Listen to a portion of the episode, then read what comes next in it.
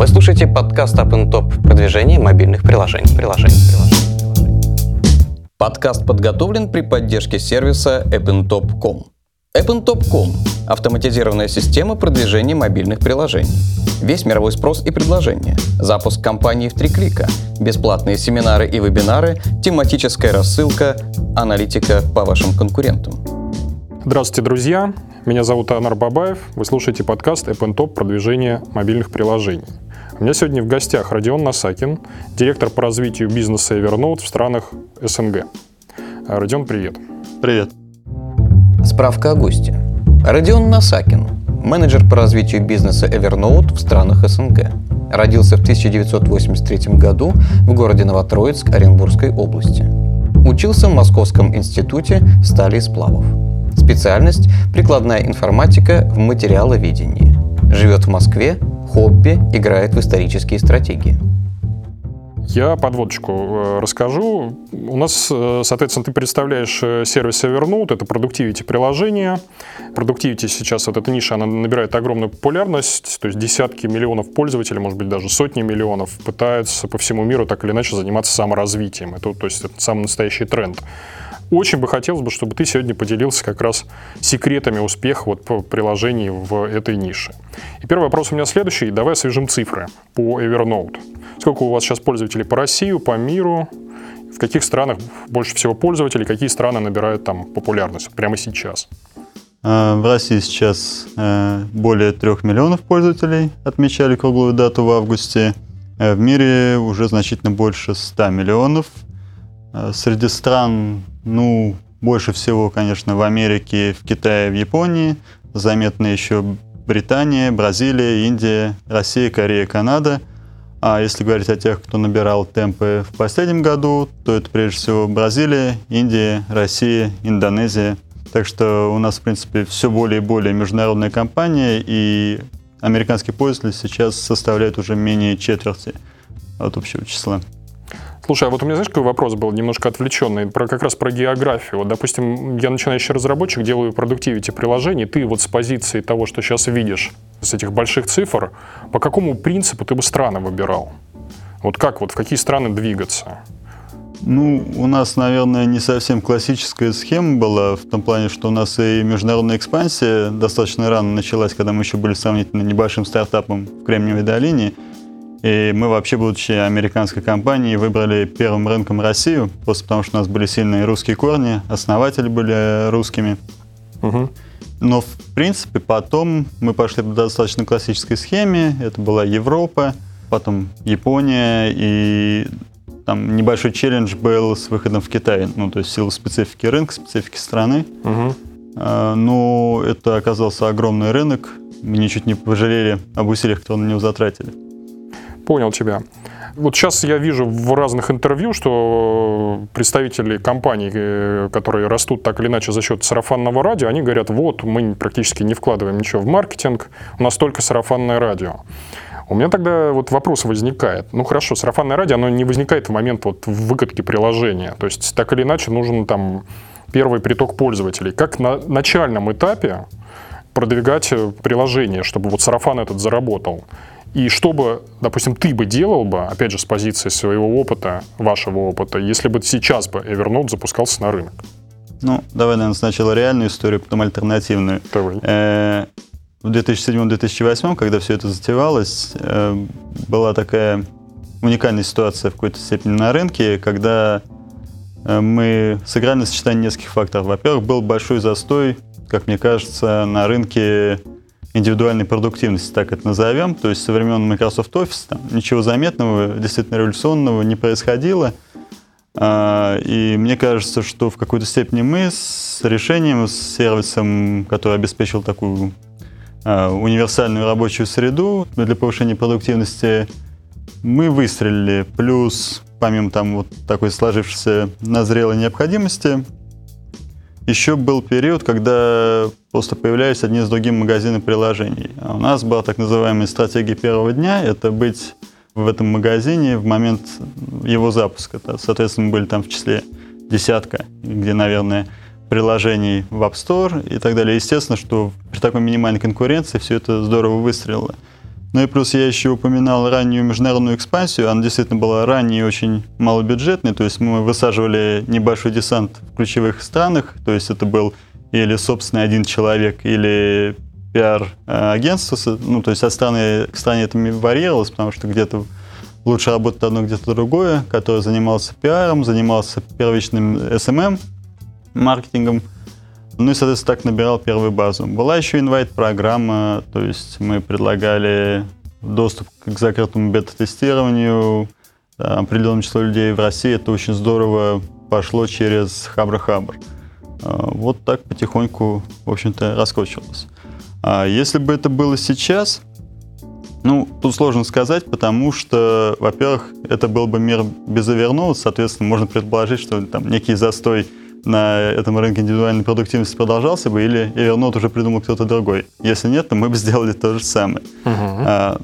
Естественно, рыночная среда во многом изменилась. Там, скажем, магазин приложений уже мало кого удивишь. Это основной канал дистрибуции софта. Ну, опять же, есть какие-то новые ниши, которые выстрелят только еще. Выстрелят, например, носимые устройства, часы, умные часы и прочее. То есть правильно я тебя понимаю, что ты предлагаешь такую стратегию, что если вот сейчас, например, вышли вчера часы да, от Apple, то надо разработчику, если он хочет, чтобы какой-то у него шанс появился, надо туда вставать, условно говоря, в приложением первого дня с каким-то продуктивити и пытаться использовать возможности этой платформы, и только в этом случае сарафан. Ну, нет, не только в этом случае, но это мне, я, мне как мне кажется, это хорошая возможность, просто потому, что вы, по сути, вставите на плечи гигантов, э, устраивая свою пиар-компанию, то есть выходит приложение, как у нас было, допустим, с выходом там приложение для iPad, выходит приложение для iPad, и все ведущие издания мира об этом пишут и пишут. Но под него пока всего 6 приложений TDDDD и Evernote. И, естественно, это позволяет вам вот этот первичный запас для виральности, для сарафанного радио получить. А дальше уже маховик раскручивается, ну, да. и оно само начинает. Понятно, да. Спасибо за честный ответ. А, хорошо. Допустим, это встать на плечи гигантам. А какой еще набор характеристик у того же, возьмем, я не буду говорить там смежные какие-то ниши, возьмем нишу продуктивити. Я хочу делать там тудушку свою какую-то, или напоминалку, или еще что-то. Какой набор характеристик позволит запустить сарафан на полную мощность, чтобы все говорили пользователи, что вот это вау, этим надо пользоваться, здорово. Вот что ты можешь, какие факторы перечислить? Ну, в первую очередь, и во вторую, и в третью, это универсальность то есть я вспоминаю серию в теории большого взрыва, когда э, ребята решили сделать приложение для решения дифференциальных уравнений, потенциальный рынок 60 сотрудников их университета. Э, ну, то есть, наверное, там это не очень хорошо сработает.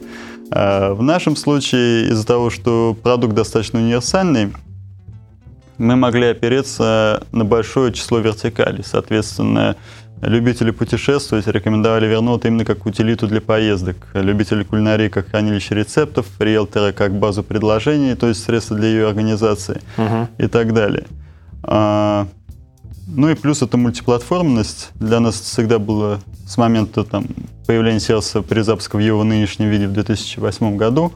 А, то есть мы быстро-быстро-быстро окучивали все значимые мобильные и десктопные платформы. И, естественно, это как бы тоже позитивно сказалось на сарафанном радио. Ну и плюс, наверное, еще косвенно играет, но ну это в нашем случае, у нас бизнес-модель премиум, э, разумное разграничение платной и бесплатной функциональности. То есть, если вы способны не жадничаете и способны дать пользователю вполне полноценный продукт, чтобы он достаточно долго и успешно пользовался, чтобы даже его рекомендовал, это в конечном итоге тоже сработает как маркетинговый канал. Понял. Давай поговорим про инструментарий маркетолога. Же наверняка в штате есть маркетологи. Сарафан сарафаном, но, опять же, в тех странах, в которых э, уже все давно запущено и продукт существует, там, я не знаю, лет пять, и там уже, соответственно, вот этот эффект сарафанного радио, он, возможно, идет на спад, его надо чем-то поддерживать. Что входит в набор инвентаря вашего маркетолога, который внутри Evernote пытается продвигать приложение? Что, какие инструменты он использует? Покупает ли, например, платный трафик?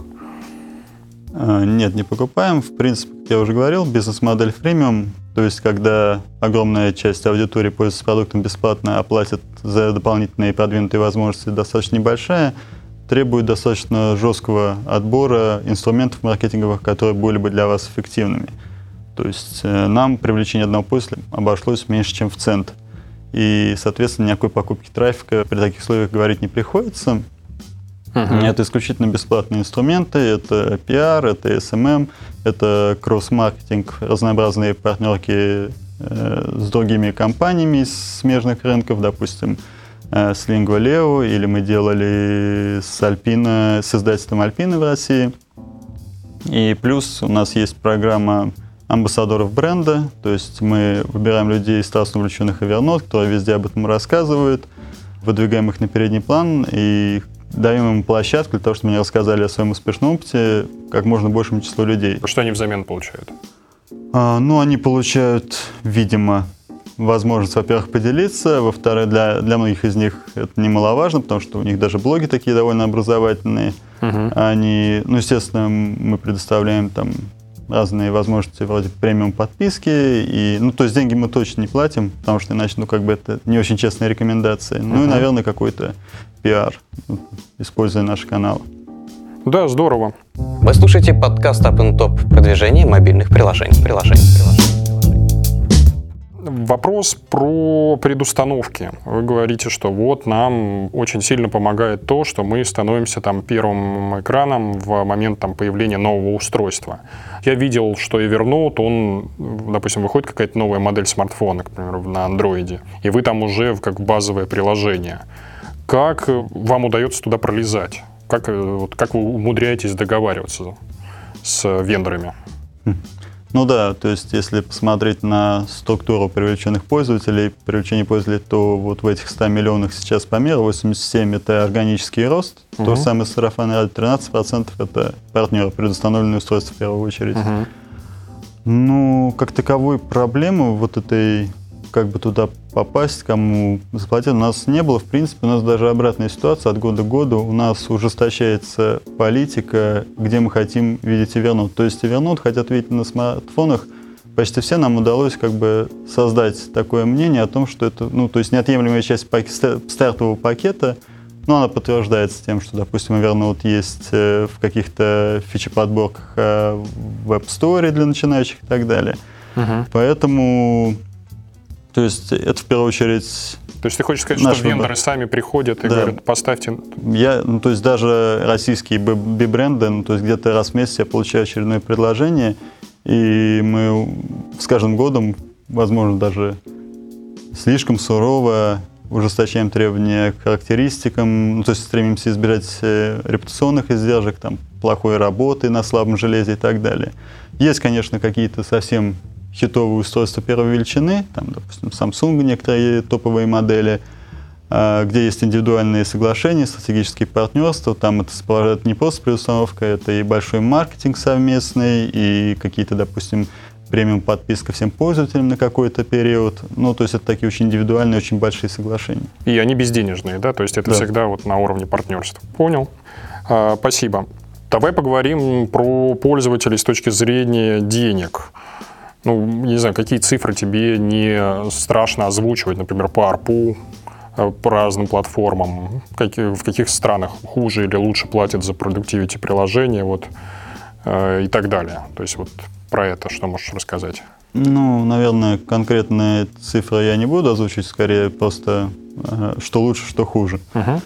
Ну и причем там, в общем, без сюрпризов. Лучше всего платят пользователи десктоп-клиентов, Ого, даже так. В первую очередь это Mac. Ну, то есть это... Ну, ты меня удивил. А, нет, для нас это абсолютно логично, потому что мы стремимся к тому, чтобы мобильное приложение по функциональности там, было паритетным э, с десктопом, но понятно, что пока еще пока, не знаю уж надолго ли, э, компьютер остается основной рабочей платформой. Если человек использует компьютер, то ну, и вернул на компьютере, то он наверняка уже использует его на смартфоне, а, соответственно, есть связка, соответственно, он больше погружен в нашу функциональность и больше шансов, что он будет платить.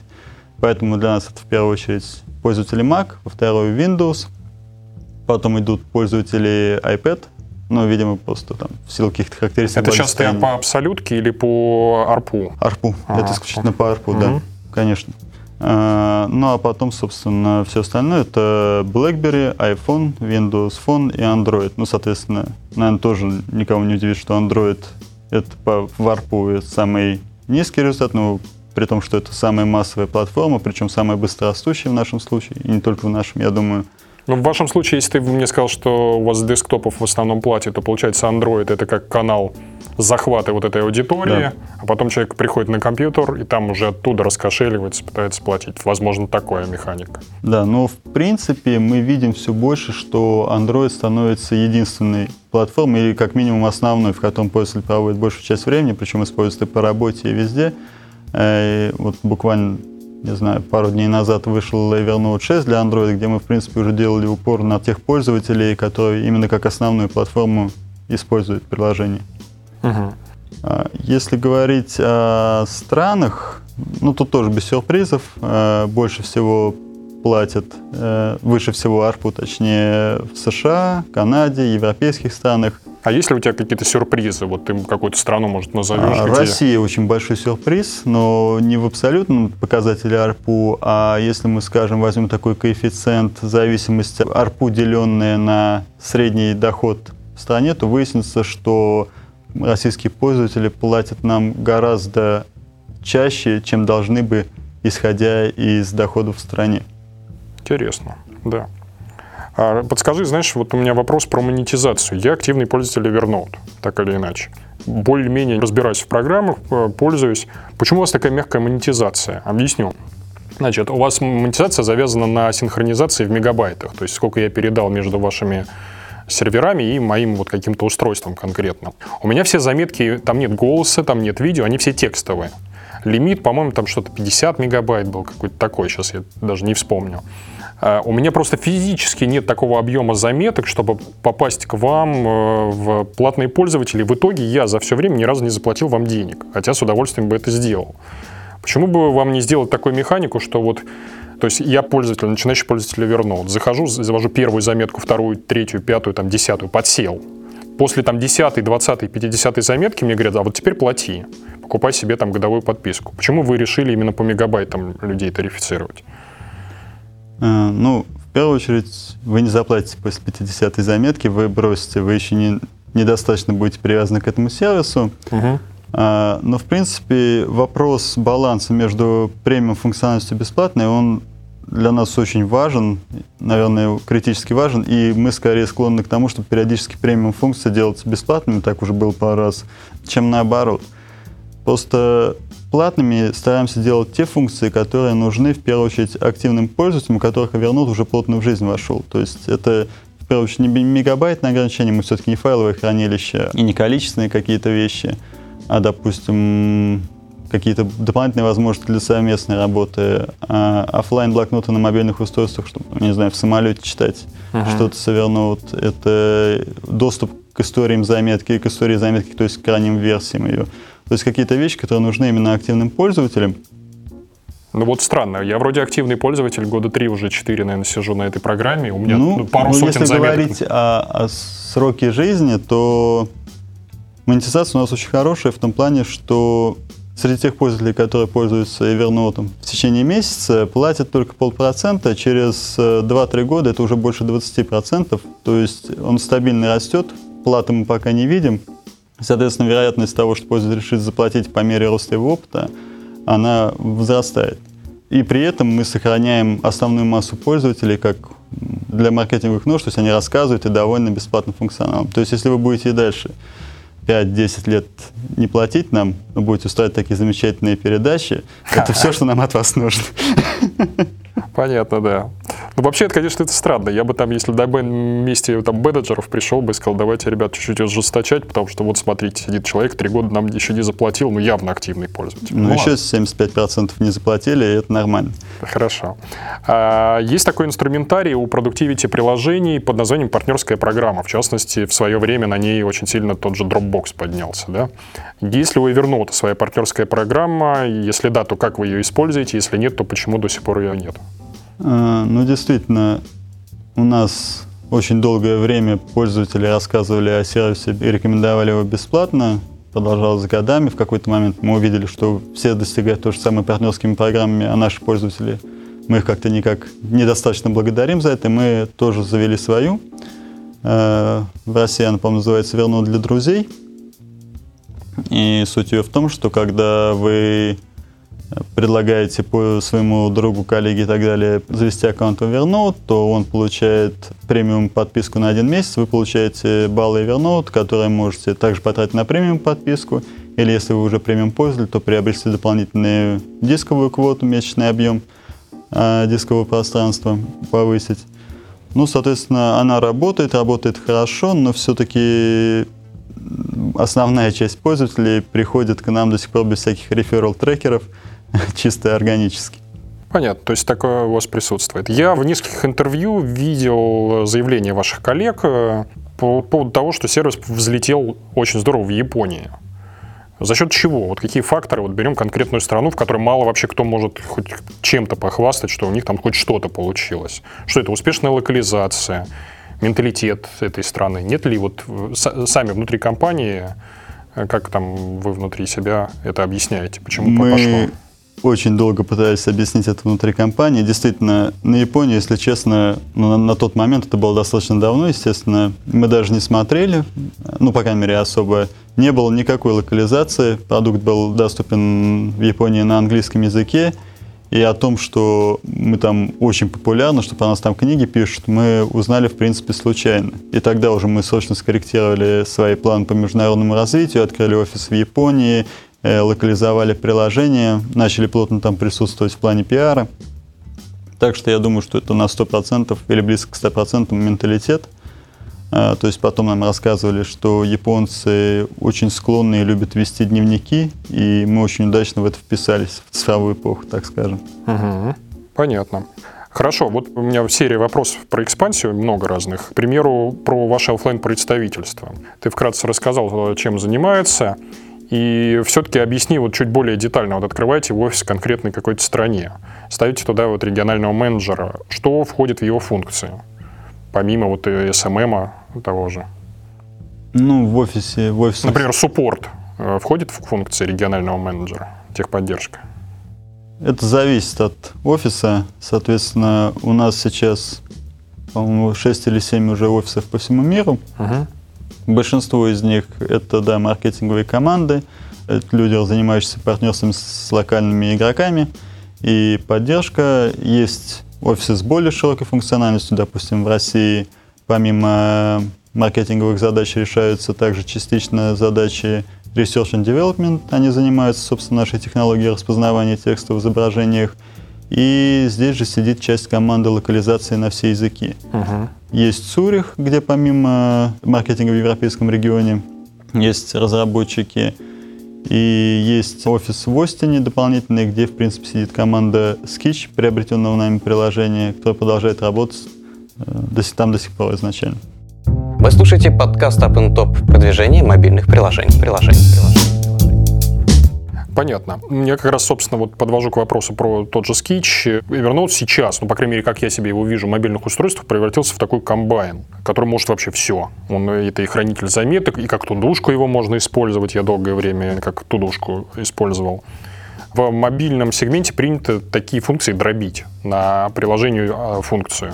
Почему до сих пор этого не сделано? И второй вопрос э, дополнительный. Почему сейчас такое странное деление по категориям. То есть у вас есть Evernote Food для еды, Evernote Sketch для всяких этих визуальных заметок, пик и прочее. А, ну, смотрите, сейчас если посмотреть, как наши пользователи и где наши пользователи используют Evernote, то 70% используют его в рабочих целях. То есть, по сути, ведет проекты. И у них сложился определенный э, рабочий процесс, workflow в нашем, в первую очередь, сервисе. То есть приложение все-таки клиенты и в какой-то степени придатки к основному. Они там пишут свои тексты, документы, собирают информацию, используя телефоны, браузеры и прочее, находят ее потом, когда это нужно, и демонстрируют результаты работы коллегам. И нам важно, чтобы вот этот workflow, он оставался сплошным, недробленным, цельно интегрированной средой на всех приложениях, включая мобильные. Uh-huh. Но, в принципе, мы не закостенелы в этом, мы тоже там стараемся в какой-то степени простоту соблюдать интерфейсы и прочее, поэтому если какое-то направление становится гипертрофированным, обрастает дополнительными функциями, то это запросто может быть вынесено, и, скорее всего, там какие-то вещи будут вынесены в отдельные приложения. Если говорить о дополнительных приложениях, которые у нас есть, то у них истории разные. Food появился, когда мы заметили, что огромный пласт заметок э, и пользователей существует как немного обособленно, потому что люди используют его для хранения околокулинарного контента, рецепты, какие-то заметки из ресторанов и прочее. И мы решили, что, наверное, стоит пойти на встречу, создать отдельный оптимизированный под это дело клиент-сервис, по сути, но просто с кулинарной направленности. Потому что основной, наверное, все же чуть больше про бизнес. Так, в общем, появился Evernote Food, и он вполне себе хорошо живет, особенно там, если сравнивать с другими нишевыми фуд-приложениями, и мы им довольны. Если говорить о Sketch, то это было такое стратегическое поглощение независимой команды, так скажем, кто до сих пор в полном составе успешно у нас работает. Sketch из э, утилиты для Mac, которая позволяет э, делать скриншоты и быстро на них наносить какие-то заметки, стал также мультиплатформенным сервисом, который представлен на всех основных операционных системах. Но для нас это было важно, потому что сбор информации, в том числе из интернета, это ключевое направление. И плюс мы умеем, как я говорил, индексировать текст в изображениях, и печатный, и рукописный. И приложение, которое делает скриншоты и позволяет быстро что-то там написать, оно в нашу стратегию очень здорово укладывалось. И сейчас наработки Sketch, какие-то части его движка, они интегрированы прямо уже в основной Evernote – и не говоря уж там про то, как вырос э, функционал отдельных приложений Sketch. Слушай, а у меня вот дополнительный вопрос. Я просто не знал про... У меня Sketch отдельно не стоял. Я ставил его, но потом по какой-то причине снес. Э, ты сказал, что визуальное распознавание. Правильно я понимаю, что если у меня заметка визуальная, скриншот какого-то экрана, я могу потом в базе, вбив текстовое слово какое-то, да. найти эту заметку? Да, причем если, как если у вас там печатный текст, так и если вы от руки что-то написали, сфотографировали, мы потом это найдем. Ух ты, то есть надо обратно срочно возвращаться ставить. Но это не обязательно сделать в скетче. Ну, то есть вы это можете сделать сейчас уже, используя основной Evernote. Я просто про эту функцию даже не знал. То есть а. мне, к сожалению, это хотя наша гордость. Здорово.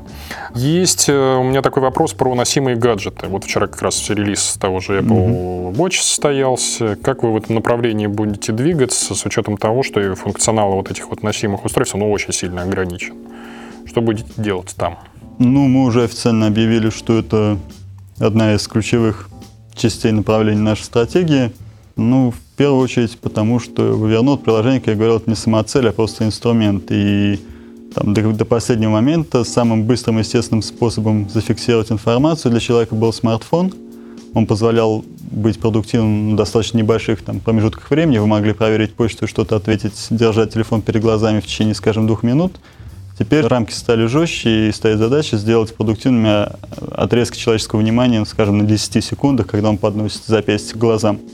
Ну, это, в общем-то, немало. За это время можно посмотреть какие-то пункты списка, что-то вычеркнуть. Можно пролистать какую-то заметку, сделанную поблизости где-то, отреагировать на напоминания, которые всплыли. И, в принципе, я читал исследование, что к смартфону человек обращается в день около 100 раз. И при этом две трети этих обращений можно обработать с носимого устройства. То есть появляется огромная ниша, потому что там наверняка из этих двух третей куча всего это те операции, которые может сделать Evernote. И мы, конечно, за эту нишу хотим побороться. Хорошо. Вопрос про взаимодействие с разработчиками. То есть вы на сайте декларируете возможность, что разработчики могут так или иначе использовать возможности Evernote. Собственно, вопрос состоит из двух частей. Первое, зачем это вам? И второе, какую выгоду получает сам разработчик?